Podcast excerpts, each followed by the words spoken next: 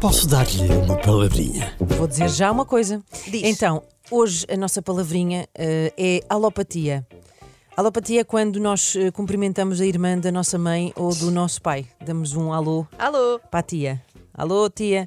Não é nada, estou a brincar.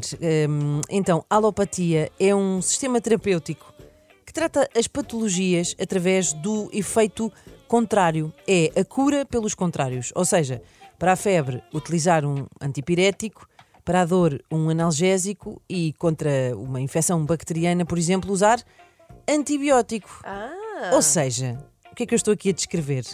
A medicina tradicional, obviamente, hum, por oposição, por exemplo, à homeopatia, que eh, tem medicamentos que, na- que fazem o que fazem, na verdade, é estimular o organismo a reagir. Aqui não. Estás quente, Ok. damos-te frio.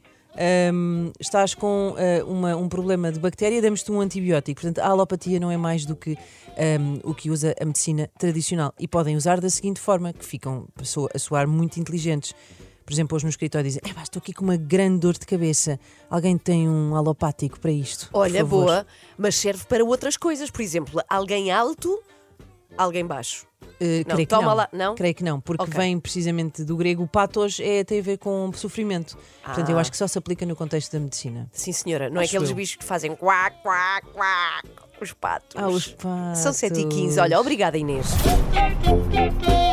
Posso dar-lhe uma palavrinha?